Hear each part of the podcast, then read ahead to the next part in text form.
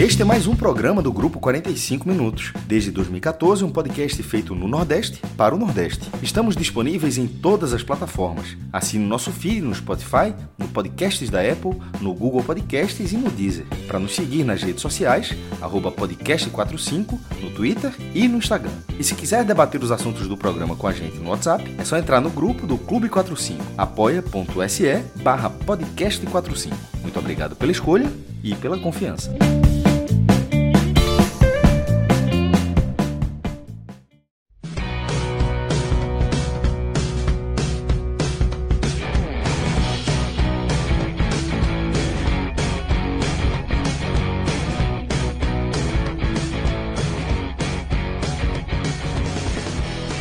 Saudações, meus amigos, minhas amigas que estão conosco aqui nesse telecast, que vai falar desse, desse jogo triste para a torcida do Bahia, né?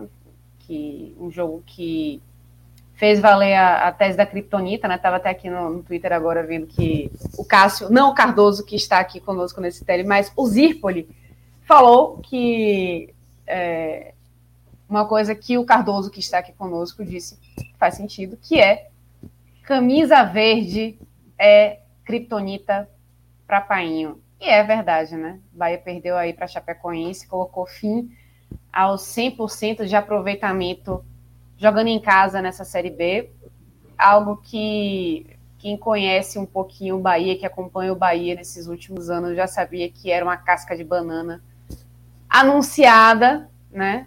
E, por fim, aconteceu o acontecido. Então, eu, Cássio Cardoso e JP Pereira estamos aqui, vamos falar tudo sobre esse jogo que, pela misericórdia, não foi dos melhores, não, viu? E só para falar também que nosso grande Rafael Estevam, mais conhecido como Relógio, está aqui na edição. Então, time escalado.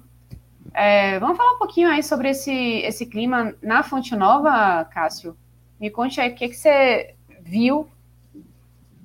Deu para perceber assim, que a atmosfera estava um pouquinho mais é, sem paciência, acho que a palavra pode ser essa. É, Ju, beleza? Um beijo para você, João, o relógio. É, assim, a impaciência ela começou a aparecer mais no meio do segundo tempo, né? Quando o Patrick tomou o cartão vermelho e depois quando o Borel foi substituído. Ali, nesses dois momentos, ficou muito claro que a torcida já estava ali perdendo a esperança de uma reação. Porque antes, até esse momento, e assim, depois também não teve nenhum episódio mais grave, de uma insatisfação generalizada, de uma vaia, de uma revolta, não teve isso. Teve uma vaia depois do jogo, do 1x0. Mas uma vaia normal, né? Eu ia estranhar se aplaudissem. É, mas é, a torcida se comportou bem. O 3 a 0 o, o 3 minutos de jogo, o gol da, da, do Christian, por exemplo, a torcida estava cantando quando o gol saiu. E quem vai muito estádio sabe o que eu estou dizendo. Né? Às vezes tem aquele lance em que um gol do adversário sai, aí a torcida daquela baixa, e num segundo, um segundo depois, canta, puxa. Nem isso aconteceu. A torcida estava cantando, a Chapecoense fez um gol, até porque foi uma bola meio, meio bamba, né? Parecia que ela estava meio dormindo. Que era uma falta do, do lado da, da, do banco da Chapecoense. O Léo, eu, eu, eu, lembro que eu observei essa falta porque eu percebi no rolar da bola que a Chapecoense ia macetar o jogo para o 0 a 0 E aí, a falta no campo de ataque do Bahia, o Léo ficou empurrando a bola para frente, fazendo uma demora para cobrar essa falta. Quando ele cobra, ele joga a bola em cima do Djalma, junto do Thiago Real, o Thiago Real escola o cruzamento. Puf, simples assim. E aí o Christian, ex-barreira, a lei do ex foi no cruzamento e na finalização. O Christian fez 1 a 0 Quando o Christian fez 1 a 0 sem sacanagem, não houve tombo na, na cantoria da torcida. Houve, inclusive, um, um crescimento de volume do incentivo. O que representava para mim que a torcida estava muito confiante de que o Bahia reagiria àquele cenário. Então não houve assim é, um desespero ou a, a, o cenário ficou ruim, não. O Bahia tomou gol, a torcida foi junto, foi junto e cantou mesmo, cantou alto. Mas eu fiquei muito preocupado, eu talvez não cantasse, é, talvez não confiando, né? Se for para incentivar condição do torcedor, mas o que eu quero dizer é o seguinte: é, o Bahia ele tem tido resultados bons recentemente, mas principalmente na Fonte Nova, porque o jogo do Operário, eu acho que o jogo do Operário, ele, o gol do Mugni, apesar de ter sido um gol meio esquisito, né, meio coelho da cartola também, porque ele chutou uma bola, normalmente se cruzava, mas aquele gol, ele cumpriu um roteiro que o jogo sugeria, a dinâmica do jogo sugeria que o Bahia poderia ganhar aquela partida, porque o Bahia estava muito melhor que o Operário. Mas jogos contra o esporte, Criciúma, o próprio jogo da Ponte Preta, há algumas semanas, foram jogos que o Bahia, em casa, com um apoio irrestrito do torcedor, teve uma dificuldade muito grande e que os gols saíram de maneira surpreendente, em momentos surpreendentes. Os gols que deram a vitória do Bahia. Veja, Ponte Preta, quando empatou, o Bahia estava mal, tomando calor, Preocupação era se o Bahia acabaria tomando um outro gol e sofreria a virada. De repente, o Davó, num passe do Gregory pro Jacaré, o Davó dá uma carada na bola e vira o jogo. Ganha o jogo. Criciúma, aquela coisa absurda. Primeira vez em quase um ano que o Bahia virou um jogo. E depois de dois anos, o Bahia fez um gol que deu a vitória no, nos acréscimos. Que foi o gol da Davó. Num cruzamento improvável, né? Só tinha o Davó na área e o Rildo acertou. E aí vem o gol do esporte que o Jacaré acertou também um chute inacreditável, que não é convencional. O Bahia se ancorou nesses lances excepcionais para conquistar resultados importantes. Eu não chego a tratar que o resultado foi injusto, porque os lances excepcionais têm muito mérito de quem executou, de quem propôs. Né? Mas o, a dinâmica dos jogos do Bahia não estava sugerindo que o Bahia faria o gol nos momentos que fez. Não estava sugerindo que o Bahia ganharia os jogos. Então, por conta disso, quando a Chape fez o gol, eu dei aquela coçadinha no juiz e falei, pô, hoje tá cheio de merda. Porque é, é, é um Bahia com dificuldade para enfrentar esse cenário. O Bahia não fica confortável com isso. O Bahia só reagiu a 1 a 0 contra contra o Criciúma, velho. Só. Todas as outras vezes tomou o gol, perdeu. Tomou o gol, perdeu. Então, eu não tinha muita matéria para ficar confortável, mesmo com o jogo todo pela frente. Aí o, o Perotti foi expulso. O, o Perotti foi expulso e o, o, o torcedor supersticioso disse: Porra, agora que fodeu mesmo. Né? O Bahia não vai ganhar com a mais. Mas é uma grande vantagem, né? Porque o que o Bahia vinha tendo de dificuldade para criar contra time que fechava os espaços.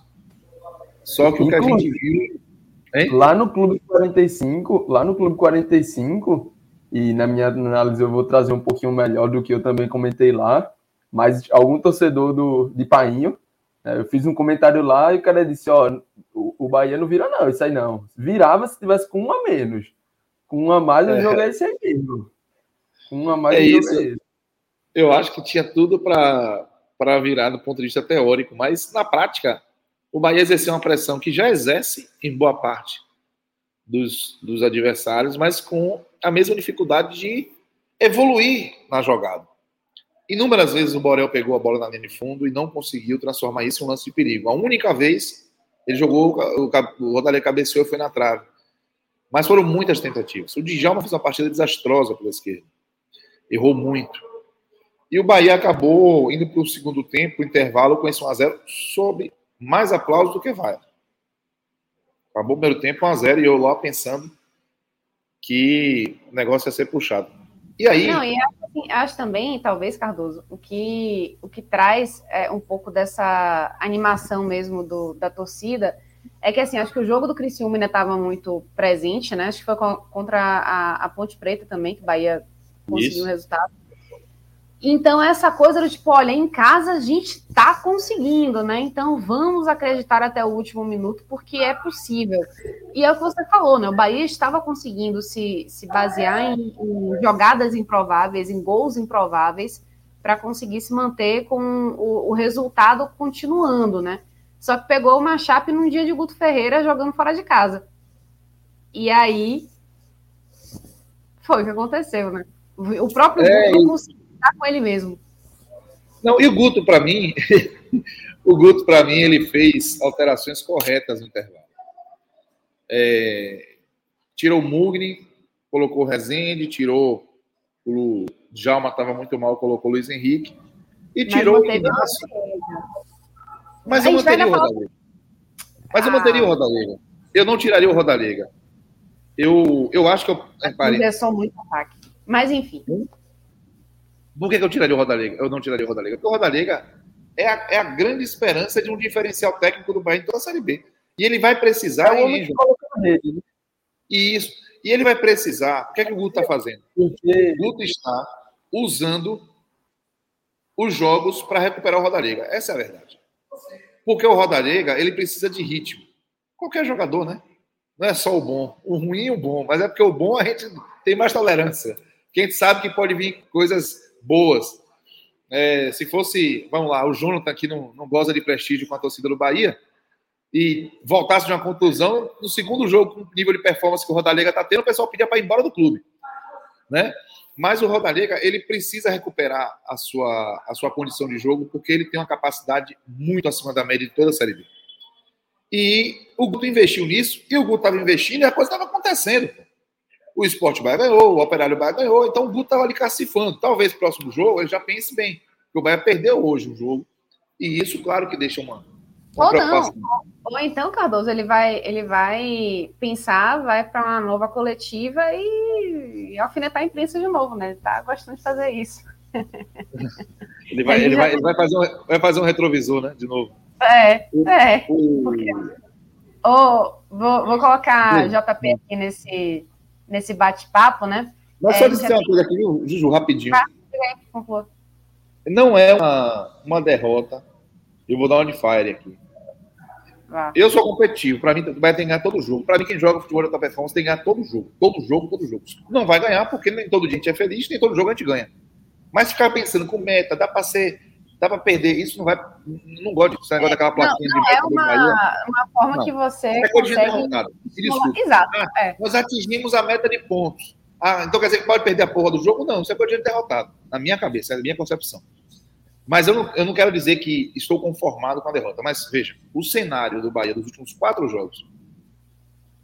Se tinha que perder um, que fosse o de hoje. Por quê? Se perde do Criciúma depois daquele jogo bizarro contra a Tombense, a crise estava na porta, água na bunda. Pode ter certeza. Se, Se perde, perde para o Criciúma, o cenário das equipes poderia ser o inverso hoje, né? Isso. Perfeito. Uma no e o Bahia na porta, né? Se perde do esporte, o esporte passa o Bahia, empurra o Bahia para a zona de tiro de quem está fora do G4. Fora toda a rivalidade, aquela, o histórico de freguesia recente. Se perde do Operário, o Operário vai a dois pontos do Bahia. Então, assim, hoje a Chapecoense. Hein? Se a é Chapecoense. É, lógico que não é bom perder. E não era para perder. A Chapecoense não, perde, não, não ganhava sete jogos. Mas já que perdeu, vamos botar ali o, o viés do dano. Qual é o dano? É o menor dos últimos quatro jogos. É o menor dano. Então, é, não dá para pegar esse resultado em que o Bahia foi incompetente, absolutamente incompetente, e transformar, acender a fagulha da crise. Agora, espero que quem esteja à frente do Bahia tenha percebido que o nível de desempenho ele precisa ser buscado. A qualidade do jogo precisa ser buscada, porque o Bahia não vai sobreviver de lances esporádicos e brilhantes de peças improváveis. É, isso aí é acreditar no, no Papai Noel. Mas eu não acho que é uma derrota hoje o mais incômoda, chata, perder 100%, perder da Chape de novo, time verde, PPP, Caixa de Foz, eu não acho que deve ser uma, uma situação para criar um problema maior do que a própria derrota. É conter dano, levantar a cabeça, tem, tem muito campeonato pela frente, todo mundo sabia que uma hora a tendência era perder. Aliás, o Bahia não perdia com o Guto Ferreira em casa há quase 20 jogos de Série B. Porque ele perdeu para o Vila Nova uma vez aqui, 1x0, foi uma crise desgramada. Depois, segundo turno todo ele ganhou. 2016. Faz parte. Eu acho que, que precisa levantar a cabeça e reconhecer alguns, alguns dos seus problemas e se preparar para a janela, que essa janela que pode representar a esperança é, do Bahia ficar mais confortável na Série B. Tá certo. Antes de trazer JP Pereira, eu queria trazer aqui um comentário de um cara que não está aqui com a gente na, nas análises, mas está aqui com a gente porque ele não consegue largar a gente, que é o Tiago Minhoca, nosso querido Anelídio, que está aqui no chat, dizendo: olha, só o relógio de Cardoso vale um carro. Mentira. Cássio, eu queria um breve comentário. Você sabe que isso não é possível com Cássio Cardoso. O cara tem uma mente brilhante, ele pensa. As elocubrações do, do, do cara são profundas, são complexas. Não dá para ser uma coisa breve. Não deu da dia minhoca, Ju. Não deu da dia. Não, eu vou, sabe por quê? Porque eu vou fazer agora uma, uma, uma coisa que ninguém consegue fazer que nem ele. É agora vai para a área dele. Agora, agora eu vou para a área dele. dele. Eu vou para a área dele. E não estamos Exato. falando de estatística. Não estamos falando de estatística, porque, inclusive, ele, como estatístico, é um excelente analista do, do, do podcast 45. E é, como analista do Podcast 45, ele é um excelente influenciador digital, porque ninguém consegue pedir like, inscrição no, no, nos nossos canais como o Thiago Minhoca. Até seresta, é uma serenatinha que ele fez pra gente. Então, eu, da, do, da minha humildade, né, calcei minha sandália da humildade aqui, venho pedir a você que está acompanhando aqui este telecast. Eu podia estar matando, podia estar roubando, mas eu estou aqui apenas pedindo para você que já está aqui acompanhando esse telecast, para você curtir a gente, para você se inscrever no canal, ativar o sininho, ficar de olho no que a gente publica no Instagram, no Twitter, na Twitch. É, e você vendo que, acompanhando aí nosso grande amigo Cássio Cardoso, você viu uma galerinha passando aí pela Fonte Nova, né? Então, são, são coisas que a gente traz para você de dentro do estádio. Olha só. E se você estiver com muita vontade de ajudar a gente, olha que maravilha, a gente deixa. Dê o like se você não der, seu time vai perder o próximo jogo de Thiago Minhoca. Cássio Cardoso pode dizer alguma coisa sobre você, mas mentira, brincadeira. Voltando aqui, meu, meu momento Thiago Minhoca Influencer. Se você quiser ajudar muito a gente, a gente deixa. Você vai no nosso Apoia-se, apoia apoia.se barra NE45, podcast 45, é, blog do, do Cássio Zirpoli, você pode ajudar a gente a manter esse projeto, que é o, o podcast 45, é o NE45, é o Agamenon, é o blog do próprio Cássio Zirpoli, então é muita coisa, muito conteúdo é, que a gente produz para quem gosta do futebol nordestino. Muito bem, infelizmente não consigo é, fazer igual, né? mas fiz o melhor que eu pude. Ciente da minha inabilidade, agora eu passo a bola para JP Pereira, que está aí agora é, molhando o gogó. Hidratando, trazer, hidratando. Hidratando, muito bem. Para trazer para a gente a análise dessa partida que, tecnicamente, misericórdia, né, JP? Não foi das melhores, não. Foi uma noite é, roteiro daqueles clássicos, né? É, lembrou muito em algum momento do jogo. É, a, a, minha visão para análise do que seria a partida, ela foi mudando muito, né? Diferentemente do que foi o jogo, porque o jogo foi uma tônica muito ali do início, né? Como Cardoso muito bem já passou pelos principais fatos, pela, pelas principais, pelas partes mais importantes. O Bahia toma um gol bem fortuito de uma jogada, é, uma bola longa, uma facilidade ali que o cara teve no domínio, mesmo com muita gente na região. Thiago Real, a bola sobra no pé dele, ele já acha o cruzamento ali de onde você não sabe, e o Christian né, aparece para cabecear. É, um cara que não é um, um, jogador tanto de área, uma jogada bem provável, porque a jogada nasce. Né? exatamente. E a jogada, Cardoso, nasce né, numa região do campo que é a região que ele joga, que ele não estava né, ali na, na ponta e estava dentro da área. Né? Então, assim, foi, foi um gol todo muito é, improvável né, de acontecer, de vários roteiros para Chapecoense fazer um gol no Bahia. Esse era um dos mais improváveis. E aí o jogo, é, lógico, Bahia em casa, você já espera contra um time que, que vinha ali dentro da na, na zona de rebaixamento. Né? O Bahia, logicamente, segundo colocado da competição em casa, mantendo para buscar o seu 100% ali, manter o 100%, né? Sempre vencendo podia, em casa. Podia dormir líder. Isso, podia dormir exatamente. Líder então, o roteiro era muito assim, ó, esse jogo vai ser, a Chape vai tentar garantir o 0 a 0 o Bahia vai estar em cima, vai ter algum espaço, vai pressionar, a Chape vai buscar ali os contra-ataques, e esse gol cedo da Chape reforça isso. Gol cedo, pô, agora que a Chape vai se fechar mais ainda, e o Bahia vai ter ainda mais campo, vai ter ainda mais espaço, vai ter ainda mais posse de bola, vai ter que ter mais gente entrando na área, vai ter que ter mais gente inspirada. E aí foi onde faltou. Porque o Bahia teve campo, teve espaço, teve bola, e aí faltou essa inspiração, que é algo é, essencial, sobretudo ali naquele último terço. Né? Quando você precisa criar, trabalhar, a bola sair, aquela saída curta ali, o toquinho, construir, chegar, tudo, tudo isso tem a sua dificuldade.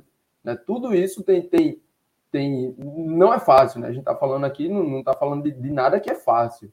Mas, né, na minha visão, e hoje como um, um auxiliar técnico trabalhando em categoria de base, o último terço é sempre o, o mais difícil. O último terço, o que fazer, né, o que ensinar ali na minha realidade, né, trabalhando com base, o que ensinar para os garotos na, na Guto, né, já no altíssimo rendimento, é, não precisa ensinar para ninguém, mas vamos, vamos falar de ajustar, né, o que precisa ajustar ali no dia a dia para ter esse melhor aproveitamento.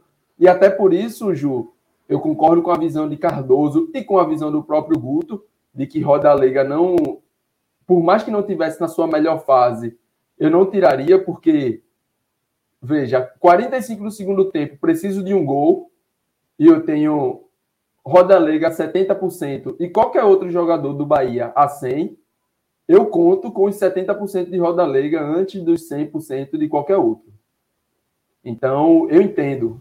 Eu, eu concordaria, eu concordaria com essa análise se Rodaega não estivesse completamente anulado. Ele estava muito bem marcado, muito bem marcado. A bola não conseguia chegar nele. E quando chegava, ele não tinha espaço para sequer girar o corpo para tentar qualquer coisa.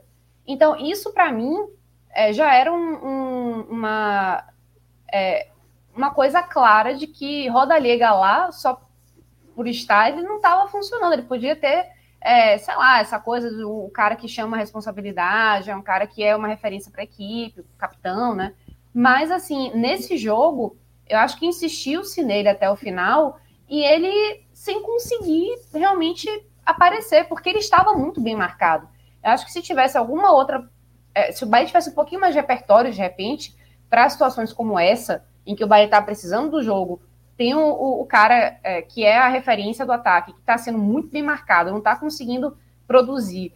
E ainda assim, você é, é não consegue chegar em uma outra possibilidade, sei lá, eu acho que já estava na hora do Bahia criar outras chances, outras, outros repertórios mesmo, acho que a palavra é essa. É, para você conseguir chegar, abrir essa defesa, ou, ou, um chute fora da área, até o Jacaré até tentou, mas é, enfim, acho que está tá faltando repertório e qualidade. Mas é, é, por isso que eu acho que, é, de repente, até serve para isso também, né? Para mostrar que Rodaiega, só por estar lá, não quer dizer que ele vai estar em condições de fazer alguma coisa, né? Mas é, é, é só por isso que eu discordo. Né? Agora, é, JP, só a, a, aproveitando aqui esse, esse momento, é, muita gente comentando aqui que a, a partida foi ruim, mas que o Bahia foi extremamente ofensivo. Né? Foram mais de 25 finalizações né, contra 7 da Chapecoense. O podcast Mundo do Tênis está dizendo aqui, ó, Guto Ferreira tentou colocar o time para cima e vai sair como culpado pela expulsão de Patrick de Luca. Torcedor é um negócio muito emocionado, mas o Bahia foi muito ofensivo. É, mas Veja. assim, acho que foi, se arriscou em manter Patrick quando ele já estava amarelado e numa situação aí que ele precisaria mim, ser muito duro né, na defesa. Ô, Ju, para mim faz todo sentido você preservar o Patrick. Veja, o Patrick tomou um cartão amarelo com três minutos no segundo tempo. É, no segundo tempo, Guto, ele fez o que um técnico com um jogador a mais, precisando fazer gols, tinha que fazer. O, o Guto Ferreira ele empurrou o Patrick para a zaga, ele colocou o Jacaré junto com o Luiz Henrique para ganhar o lado esquerdo. E, e você ter o Patrick ali é você ter uma, um zagueiro contra um time que não estava chegando, o Chapecoense estava todo atrás. não incomodava. Não... Sim, inclusive foi o centroavante, né? Então Isso. era uma, ainda mais uma amostra de que o time não, não ia. É. Não ia e, tentar, não ia para cima. E com o Patrick, o Bahia ia empurrar a Chapecoense, e quando a bola voltasse para os primeiros construtores, que são os zagueiros, você ia ter um jogador que sabe dar um passe. Né? Que o Ignacio, por exemplo, tem dificuldade com esse tipo de recomposição. Isso. Então, assim, tinha muita lógica o que ele fez. Aí o Patrick tomou um cartão que eu tenho até dúvida se foi ele que fez a falta, foi o Daniel. Mas ele tomou um cartão amarelo com três minutos. Aí, se Guto gira com três minutos, que o Patrick tomou um amarelo, tira o Patrick para botar um, um, zagueiro, o Xavier, ou botar o Emerson, eu ia criticar o Guto. Porque o, o gol era o objetivo. Ele não podia ter o medo. O medo de ter um jogador expulso, como o Patrick foi, ia se relacionar para mim como o medo de tomar um gol por estar se expondo. E ainda é, mais, nós... se o Bahia ainda tem cinco substituições disponíveis e ele vai lá e tira Patrick ali aos 10, ok. Se tem quatro. É. Mas o Bahia isso. naquele momento já tinha feito três. Isso. Né? Ia ter vai trocar, ainda tem isso. No segundo tempo. Né? Então, assim, de fato, eu também não, não via tanto sentido de. É, eu, eu acho que as críticas nesse ponto, né, não, aqui no chat não, não cheguei a ver tantas, talvez, né, nas redes sociais, no Twitter, tudo mais, é, que eu não, não naveguei tanto no, nesse pós-jogo, né, talvez tenha sido um, um, pouco maiores essas críticas a Guto, mas é, e todo mundo aqui sabe o quanto eu, eu, eu gosto de Gutinho pegando no pé dele, né? É aquilo, eu, eu, eu, eu aliso na mesma proporção que eu gosto de bater, porque é, eu ah, acho eu que quase nunca essa pegada. Quase, quase nunca você pode deixar acomodar, digamos assim. Então, assim, hoje eu não consigo colocar essa culpa sobre os ombros de Guto, não. Acho que, inclusive, as substituições no intervalo, né, e aí a gente já teve um, um, um debate bem interessante aqui sobre Roda Lega, se deveria ficar, se não deveria. Eu acho que, inclusive, a entrada de Jacaré no lugar do próprio Ignacio, você tira um zagueiro e coloca um atacante, é um cara que você diz assim, ó, meu centroavante está preso na área, né? Tá com uma boa marcação. Tá, ok. Então eu vou fazer o seguinte: eu vou botar mais gente lá dentro. Porque aí, ou vão ter que marcar os outros e vai sobrar alguma coisa para esse meu centroavante que vai guardar, ou todo mundo tão preocupado com roda leiga nessa marcação mais próxima sem dar espaço, vai sobrar para alguém. Então hoje, eu acho que a leitura que Guto tinha para fazer, né, o que Guto poderia ter feito, dentro de todo esse contexto da partida, de ter muito campo, de ter um, muito espaço ali nos dois terços e não ter esse espaço né, ali para entrar na área. O que Guto tinha de opção, tinha para fazer, eu acho que foi o que ele tentou, acho que foi o que ele fez. Mas aí faltou um pouco também dentro de campo. Né? O time que chegou, ok, não teve as chances mais claras do mundo. Não, talvez não. Foram dentro de 25 finalizações, né? Tivemos somente quatro certas e mais duas na trave, né? De, de forma estatística, a, a, finalização na trave não conta como certa, mas é, dentro da minha estatística, eu sempre trago, né? Como, como essa boa chance. Que é a estatística que conta pra gente, né? Que fique bem claro. É a interpretação, né? Porque o, o número frio, ok, ele vai estar tá lá, ele vai dizer alguma coisa, mas é importante você saber ler esse número, né? E saber ler um número no futebol traz o contexto de você ver a partida, interpretar a partida. Então, é, é, a bola na trave, é, na minha visão, é sempre essa boa chance, sempre essa chance interessante, né? seja de um chute de fora, seja de, de, um chute cara a cara, de um cabeceio, né? como, como vieram essas, essas chances do Bahia. É, e aí, acho que assim, isentando né, Guto desse, desse debate, porque o que ele tinha para fazer, ele buscou, ele tentou, ele fez o, o, faltou o capricho, faltou o ajuste do último terço.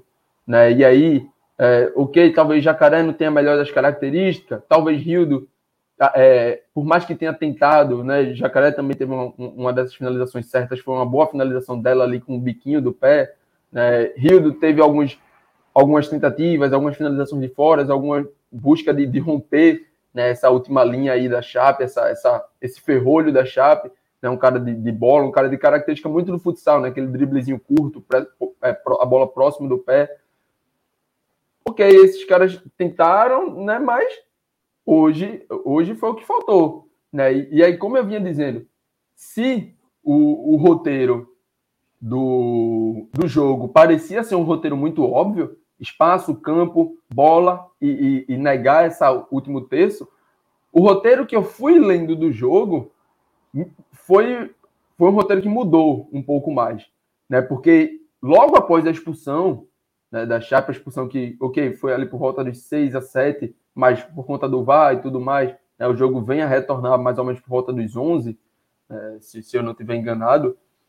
A Chape me pareceu, a Chape me parecia um time muito nervosa após a expulsão. Nem parecia que tinha sido assim, é, ok, é difícil, a expulsão aos 10 minutos, mas você já estava com um placar, e se tinha um cara para ser expulso, era o centroavante, né? Porque se é um goleiro, se é um zagueiro, todo mundo tira o centroavante, recompõe e segue a vida, né? Você vai tentar se defender ali com os nove, como a Chape fez e como é o roteiro clássico do futebol. Para mim, a expulsão de um jogador e o time tirar o centroavante e fazer aquele 4-4-1 é uma das coisas mais clássicas que existem. Né? Se a Bet Nacional abrir aí, ó, qual vai ser a formação que o time vai usar após o expulso? pode dar a unha aí no 4-4-1. É clássico. Todo mundo sabe que é isso que vai acontecer. Né? Dentro do futebol brasileiro, onde o 4-4-2 já é muito característico. E a Chape não fugiu disso. Mas me parecia um time muito nervoso na hora de, de ter essas referências. Porque no momento. E aí é, é algo que, que eu aprendi conversando muito com dois. Conversando com um cara e ouvindo muito de outro. Né? Um, um, treinador que eu gosto muito de ouvir com, com relação a isso, de, de, coletiva e, e ter. Quando ele falava muito de, de sobre expulsão de jogar no time dele, que era Sene. Né? Ele é um cara que rompe esse 4-4-1 porque ele gosta sempre de ter dois caras pressionando né, a saída de bola do adversário. Então ele vai ali para um 5-2-2 ou um 4-3-2. Né? Vai ter essa diferença. E, e, outro cara que eu deixo um, um salve aqui também é, é Otávio Augusto, que hoje é treinador da base do esporte, mas no tempo dele no Náutico, né, ele, ele passou alguns jogos tendo que, por conta de uma punição, tendo que entrar em campo só com nove. E aí ele disse, ó, como é que eu vou fazer em marcação individual, como é que eu vou ter essas coisas se eu tenho um a menos? Né, se eu for ali para marcar os nove, vai sobrar um do outro time. Se eu só tenho nove na linha, outro time tem dez, vai sobrar um do outro time. Então eu tenho que me fechar aqui numa zona, eu tenho que saber todo mundo onde ocupar os espaços, onde tirar os espaços né, do adversário e, é, e a partir disso eu poder me defender, né? Eu vou precisar entender essas zonas. E aí, durante, é, é durante a, após, logo após a expulsão do jogador da Chapecoense, essa fala de Otávio me remeteu, me remeteu muito a essa fala de Otávio, porque a Chape parecia perdida não parecia saber onde iria marcar, o como iria marcar, o quem iria marcar. E aí eu disse, pô, ó, essa Chape está dando muito espaço, inclusive essa referência, esse tirar o espaço da, da, de Rodalega, né, como referência individual, foi o que gerou muito espaço, inclusive o Bahia tem uma bola cavada ainda ali no, por volta dos 20 minutos, né, se eu não estiver enganado, para o próprio Rildo, que ele entra na área e o goleiro Wagner sai no pé dele. É, mas me pareceu, quando eu olhei aquele momento do jogo, eu disse: ó, isso aqui tá jogo para o Bahia virar com uma certa tranquilidade. A Chape vai se fechar? Vai. Mas a Chape tá me parecendo perdida. E se o Bahia tiver a tranquilidade, e aí foi isso que eu coloquei lá no, no Clube 45, eu disse, ó, se o Bahia tiver tranquilidade, o Bahia vai achar esse empate, e, e, e, logicamente aí já melhora um pouco e, e para buscar essa virada. Me parecia muito óbvio que esse cenário iria sair, que esse cenário iria acontecer. Mas faltou exatamente a tranquilidade, faltou exatamente a calma. No momento né, em que os minutos vão se passando e você não consegue romper, não consegue entrar, não consegue achar aquela chance clara, o Bahia vai ficando mais nervoso. Vai ficando. É, a torcida que estava apoiando, que até todo o primeiro tempo né, saiu aplaudindo, você sabe que sempre vai ter uma pressão. Hum, torcida é isso, torcedor é isso. Em campo ele vai apoiar, vai aplaudir, vai tentar ajudar, mas ele também fica nervoso fora. Ele também vê o tempo passando e o time sem conseguir a pontuação. Né? É, essa, essa, esse peso de estar 100% em casa acaba virando, nesse cenário também, algo, entre aspas, né, negativo, de você ter que. Pô, não são só três pontos em jogo aqui, não é só um ponto, é 100%. O Bahia não estava pensando em um gol. O que me parece é isso, é que o Bahia em nenhum momento disse assim, ó, eu vou botar a bola em, campo, eu vou ter calma, eu vou arrumar esse empate. Depois que arrumar esse empate, se der tempo, eu vou arrumar a vitória. O que parecia era que a todo momento o Bahia queria fazer um gol de dois. Um gol que valesse dois. Mas não é basquete. Não posso perder o 100%, né? E, e mais até, posso perder o jogo. Não era só que não posso perder esse jogo. O que, o que parecia em jogo era de não posso perder os 100%. Porque se você está difícil, você trabalha o empate. Em casa é ruim, é ok. Em casa você tem que fazer a sua parte, tem que ganhar. Mas se não ganha, e Guto é mestre nisso. Guto é mestre nisso em Série B. Se não ganha, valoriza o empate. E o Bahia, por esse peso do 100% em casa, parecia que em nenhum momento o, o empate existia. Ou seria 1 a 0 ou 2 a 1 e teria Nesse que... contexto, também, JP, acho que um pontinho seria muito honesto. No contexto que foi o jogo. Seria muito honesto. Se, se a gente considera que a derrota ela não pode causar tanto dano assim, imagine um, um empate, né? Exatamente. Sem dúvida. Cardoso, é, não estaria 100%, mas mais hoje. Dá um pouquinho 25 a... na tabela. 26 na tabela, desculpa. Hein? 26. É, tá olhando para a tabela, olhando para a tabela e vendo 26 pontos. Como é que tu tava? Bom demais. Bom demais. Bom demais. Tranquilo. Então, aí, ó, puxando aqui rapidinho, ó, aquela é, é, conversa que a gente teve sobre o ataque do Bahia, né? Falta aqui dizendo, olha, boa noite a incompetência dos atacantes do Bahia hoje falou mais alto. É, o, o Pontinho não veio muito por isso, né? A bola que não entrou, né, caprichosamente, né, bateu na trave, mas não, não entrou e enfim, esse gol relâmpago que acabou sendo. Agora, o Bahia teve bastante chance, bastante chance. Teve o jogo na mão para poder pelo menos empatar e não conseguiu fazer isso. JP, você conseguiu concluir ou, ou te interrompi valendo? Não, Ju, então é isso mesmo. É, acho que a conclusão é essa. Acho que o que faltou, o principal, foi o, o, capricho por conta dessa de algo que virou uma pressão, né? Algo que a, até iniciar esse jogo era totalmente positivo, 100% positivo, né? E no momento que, que esse jogo teve esse roteiro de com 10 minutos, o Bahia tá com um jogador a mais e perdendo, isso virou uma pressão de tenho que achar dois gols e não tenho que achar um e depois achar outro gol.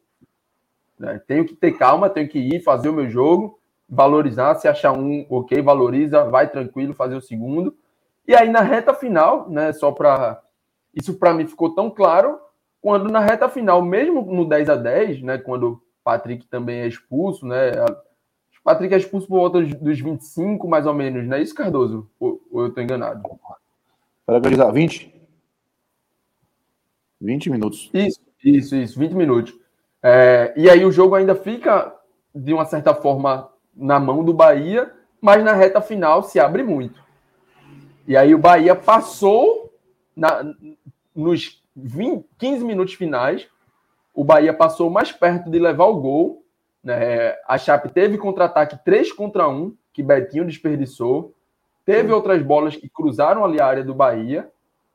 Né? Então, nessa reta final, por mais que o jogo, em vários momentos, tivesse bastante aberto para o Bahia, nos 15 finais, me passou muito mais um a Chape fechando o, ca o caixão do que o Bahia achando o empate. E isso exatamente por conta né, de uma pressão interna dos próprios jogadores de, de virar. Acho que a cobrança no intervalo de Guto, de comissão, deve ter sido isso. Ó, dá para a gente virar, dá para a gente ir, o jogo está aberto, tá para a gente, e né, acabou com, com essa falta de capricho, essa falta de atenção e essa pressão em excesso, acabou que nenhum ponto, né, que seria muito valioso, veio nessa noite e perdeu aí esse 100% de aproveitamento em casa. É isso, tudo junto e, e interligado, né? Vamos para nosso recreio agora, Bet Nacional. Você tem, tem que ter parte boa, né? A parte de a gente se divertir um pouquinho, fazer umas apostas, né? Ganhar umas oncinhas. Não é não, relógio? Aí. Vocês estão abrir até a tabela. Abrir até a tabela para ver o que a gente tem amanhã. Eu, aqui com a eu só sei, JP, que o pessoal que estava torcendo contra os Warriors tiveram um dia muito ruim, né? Recentemente. Turma... Eu, vou, eu vou até pedir para que vocês não apostem absolutamente nada, porque essa né? tá indo bem. Tá, eu tô gostando. Foi o Warriors e mais quem? A aposta de ontem, Ju? Rapaz, nem lembro. Dá para. Tem que dar o crédito para a turma, né? Menos, ah, menos de 2,5 de Sport Grêmio, pelo amor de Deus. A Bet Nacional doou dinheiro aí para quem quis.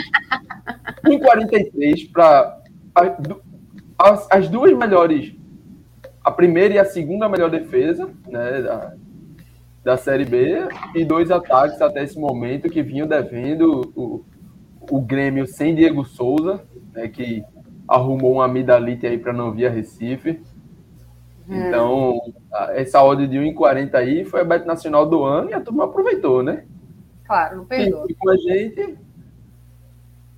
É, e aí, relógio, essa parte de cima Agora... aí tu não gosta, não. Essa parte de eu... cima aí tu. Eu botaria só uma coisa. Se fosse para para apostar no próximo jogo,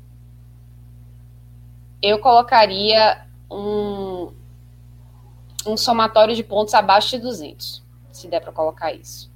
Porque Iago foi fire, foi achar que ia ter pontuação alta duas vezes, né? Ele, ele apostou isso. Num, naquele não apostou, no dia que ele não apostou isso, foi que teve. Mas nesse, nessa final, o placar tem sido contido, né? É, tem e sido abaixo, que chutam bem de três, né? Os dois, exatamente. Até, assim, a aposta de Iago tem sentido, né? Claro. Tá sentido, mas os times, pelo menos no jogo de ontem, que foi o que eu parei mesmo para sentar para ver com mais atenção, é, tanto errando na conclusão, né, de bola, principalmente bolas de três, aí jogadores que são consagrados nesse quesito, quanto é, em alguns momentos os times devolvendo muito a posse, né, errando mesmo na, na criação, digamos assim. Então, foi um jogo que, que em muitos momentos ficou de uma troca ali com um placar bem baixo. É, foi para o terceiro quarto entrando os times com, com abaixo de 60 pontos. Né? Então, no terceiro, não, desculpa, no último quarto, né? No último é, quarto. É isso. E, e teve uma, uma alternância lá também improvável, né? Lá para o terceiro quarto, que o o Golden State, que tinha construído uma vantagem até sólida de 10 pontos desde o primeiro quarto, estava mantendo ali. Aí chegou depois, inverteu. O Boston, o Boston passou à frente, ficou, abriu acho que seis pontos, né? E eu tô dando graças a Deus que a minha sanidade mental falou mais alto. Eu disse assim: olha, eu vou dormir agora. Isso foi no, no intervalo, no halftime. Aí disse assim: não, eu vou dormir. Porque eu vi até agora. Tá ok. Então eu prefiro dormir com essa sensação boa e acordar amanhã e ver o que está acontecendo. E Vitor, inclusive, disse isso, ah, que nada. O, os Warriors abriram esses 10 pontos aí, vão manter esses 10 pontos, não tira mais não. Você vai ver, você vai acordar amanhã, eles vão ter vencido o jogo com essa margem de 10 pontos. E realmente aconteceu, mas aí eu fui ver os melhores momentos. Ah, miserável, se eu tivesse assistido. É, exatamente. Nunca estava no, final, no final, os dois estavam certos, né? O Warriors venceu pela margem de 10, mas você acertou aí que teve, que teve, uma trocação. Não foi fácil de jeito nenhum. E para amanhã, ó, eu, se você quiser, Ju, sugerir alguma aposta aí, porque amanhã eu vou mais na torcida, que é pro jogo 7. A torcida pro jogo 7. Tá, pode ir para a torcida pro jogo 7. Agora eu colocaria uma pontuação mais baixa. Eu botaria menos, menos de 200. Ó, eu não sou o maior palpiteiro de. de não, não costumo jogar tanto em, em basquete. A né? minha praia aí é futebol, CS, gol e um pouco de NFL. Mas é, dá para a gente fazer esse menos de, de 200, né, no caso Sim. 207, e, okay. e a vitória do Boston? Acho que dá. Vê aí pra gente, relógio. Essa vitória do Boston. Ah, não dá para fazer. Não dá para fazer aposta múltipla. Eu, imaginava, eu imaginava. Da, da, vez que Iago fez, ele fez duas apostas. Ele fez uma sobre, é, relacionada ao placar e outra relacionada ao resultado. Não, então vamos só nesse placar que o Ju sugeriu. Pode ir ali no menos. Vamos embora. Trintinha, Ju, trintinha. 50, uma onça. Trintinha, Vamos de quê? Vamos de trintinha. Pequeno mico, né? Pequeno mico. Oh. Pequeno mico. Então, vamos. Tá honesto, tá honesto. Agora tem Série A também, né? Tem Tava dando uma olhada aqui. Talvez dê pra gente. Brilha aí, meu garoto. Pra gente achar uma. Ó, deixa eu só trazer esse, esse comentário aqui de Marcos Lima, achei maravilhoso. Chances desperdiçadas, volume de jogo ok, torcida culpando o técnico. Se eu, se eu não soubesse qual era a pauta, ia dizer que era o esporte. é, Exatamente. Hoje o roteiro foi, foi muito parecido. foi aquele que a gente conhece. Esse. Ó, Ó, o Thiago Minhoca tá aqui infernizando. Ô, Minhoca, vai, vai procurar um jogo pra analisar? Eu, hein? Ó pra isso, Minhoca. que esse jogo amanhã tu entra pra comentar. Amanhã tu, faz, amanhã tu faz o teu comentário. Né? Ó, esse internacional fora contra um Go- Goiás chatíssimo.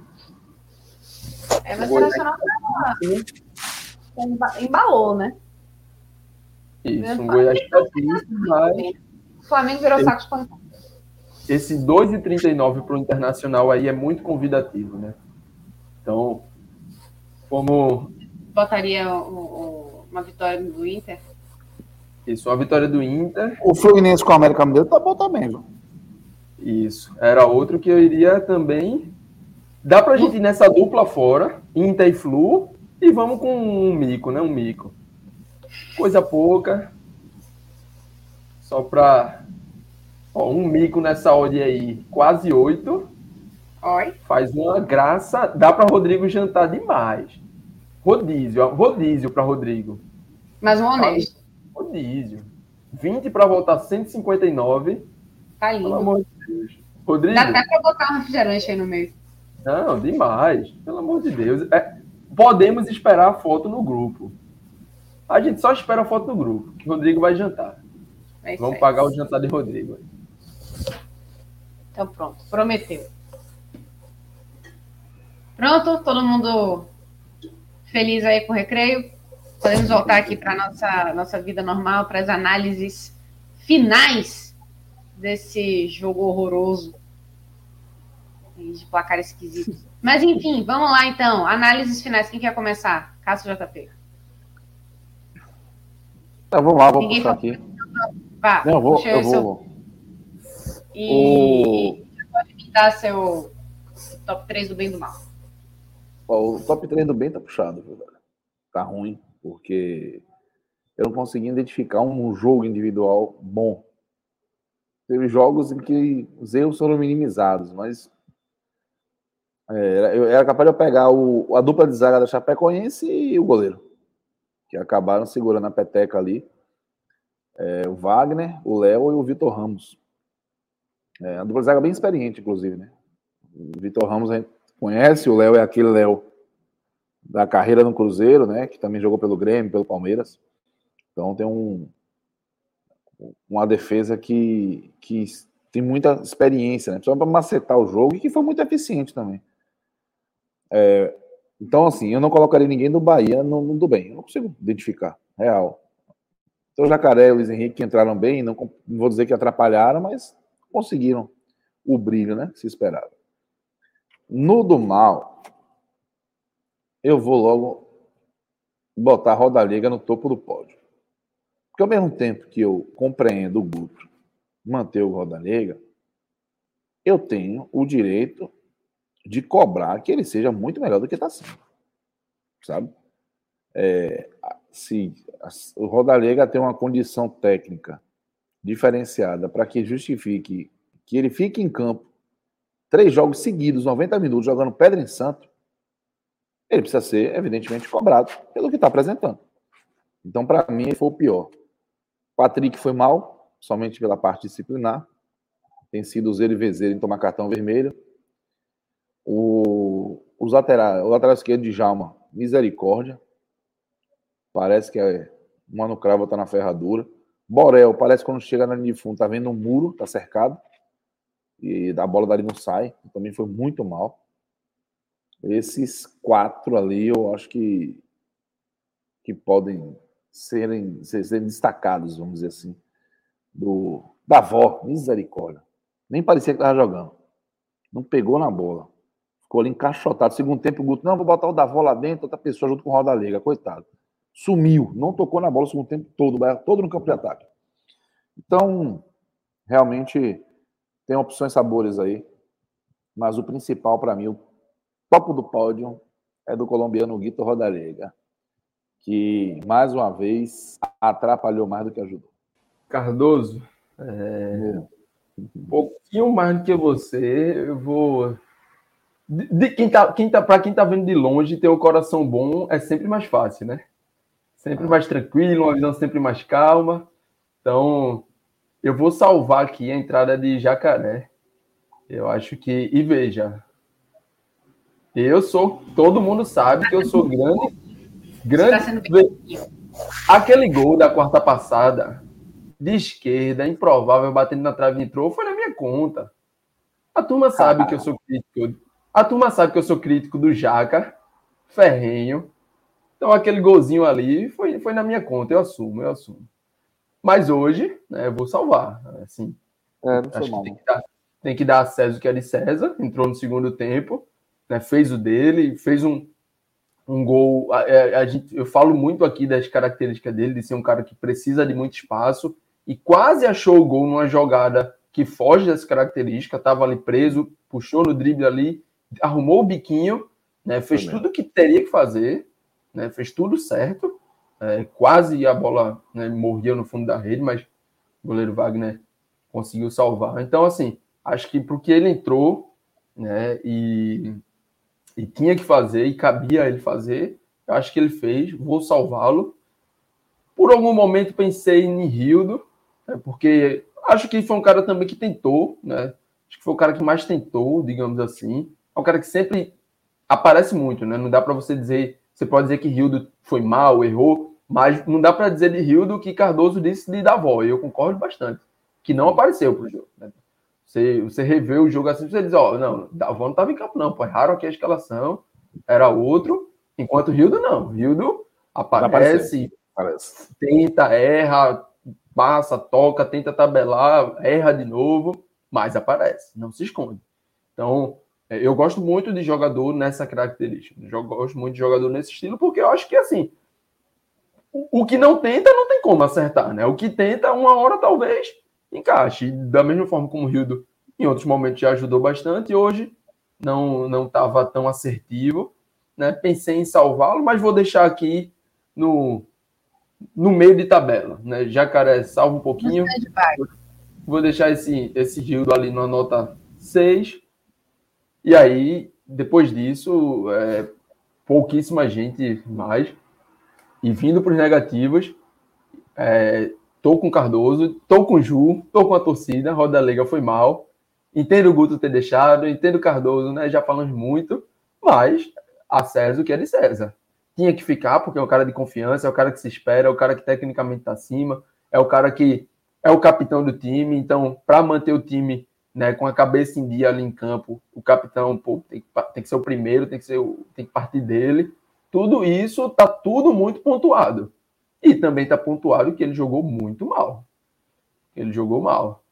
Aceitou a marcação em alguns momentos, sobretudo no primeiro tempo. No segundo, achei que se incomodou mais, tentou sair mais da área, tentou fazer, tabelar, achar alguma coisa, mas também faltou acertar. Né? Então, uma jornada muito abaixo de, de Roda Leiga, mas é o 9 desse time. Se, semana que vem é, tem que ser titular de novo. Talvez os 90, se tiver mal, talvez não. Aí você já pensa em alguém, já roda um pouquinho. Né? Soube de alguns nomes aí que o Bahia pode estar tá sondando para essa reserva de 9. Né? Chegam alguns nomes assim. JP, o que, é que tu acha desse aqui? No, no privado eu lhe passo, Cardoso. Já, já, já peguei o celular aqui. Mas hoje o 9 é e tem que continuar sendo roda leiga. Né? Tem que tentar, tem que voltar e já já, no momento que achar um, pode jogar mal, mas se sobrou um pênalti, uma bola ali na entrada da área. Quando, quando ele acha um, ele acha quatro. Isso. O homem vai acertar um, uma hora certa. Hoje foi na trave, uma hora acerta. E aí, quando acertar, meu velho, aí a gente sabe o que pode entregar. Né? Depois dele, eu vou vir com o Davó. É, como falei, poderia trazer Patrick aqui por conta da expulsão que teve ali seu certo peso, mas não acho que foi primordial. E dentro né, do o pré-expulsão, eu acho que Patrick vinha fazendo uma partida bastante honesta. Né? Se não tivesse a expulsão, talvez a gente, talvez eu até salvasse a partida de Patrick. Como não, ele vai vir para esse, como teve a expulsão no caso, ele vai vir para esse pódio, mas na frente dele eu ainda coloco o Davó. Porque assim, pô, atacante, um jogo que você teve espaço, você poderia aparecer, você poderia pisar na área, você poderia baixar para ajudar na construção. E Davó simplesmente parece que não estava em campo. Então, opa, aí. Vamos adiantar aí que a, a é. turma pagou na arena. Vamos ficar preso uma noite na arena. Não vou, não vou enrolar tanto mais. É, a volta, já é nosso. É, é o nosso. É o acaba, pelo amor de Deus, acaba. Nosso Roberto Fernandes aí é o Então, Roda Lega, Davó, Patrick e deixa os laterais ali, né, tanto Borel quanto, como Djalma, como é, merecendo também, buscando seu lugar nesse pódio negativo. Fui, viu, meus amores? Um a gente. Cardoso liberado, JP liberado. Quero agradecer a todo mundo que ficou com a gente até agora. Meus colegas, é, Clisman, que chegou aqui também na edição. Relógio que já antes. A turma apagou lá em Cardoso e na mesma hora, porque ninguém tem como ver minha tela, mas o notebook deu o aviso aqui de desligando. Opa, então. Mais três minutos do programa, eu teria que ir para tá ligado? Então, vambora. É o, é o sinal ou a falta dele que esse telecast já deu o que tinha que dar. Então, minha gente, muito obrigada mais uma vez. Um prazer enorme estar com vocês e tchau, tchau. Até a próxima. Até a próxima.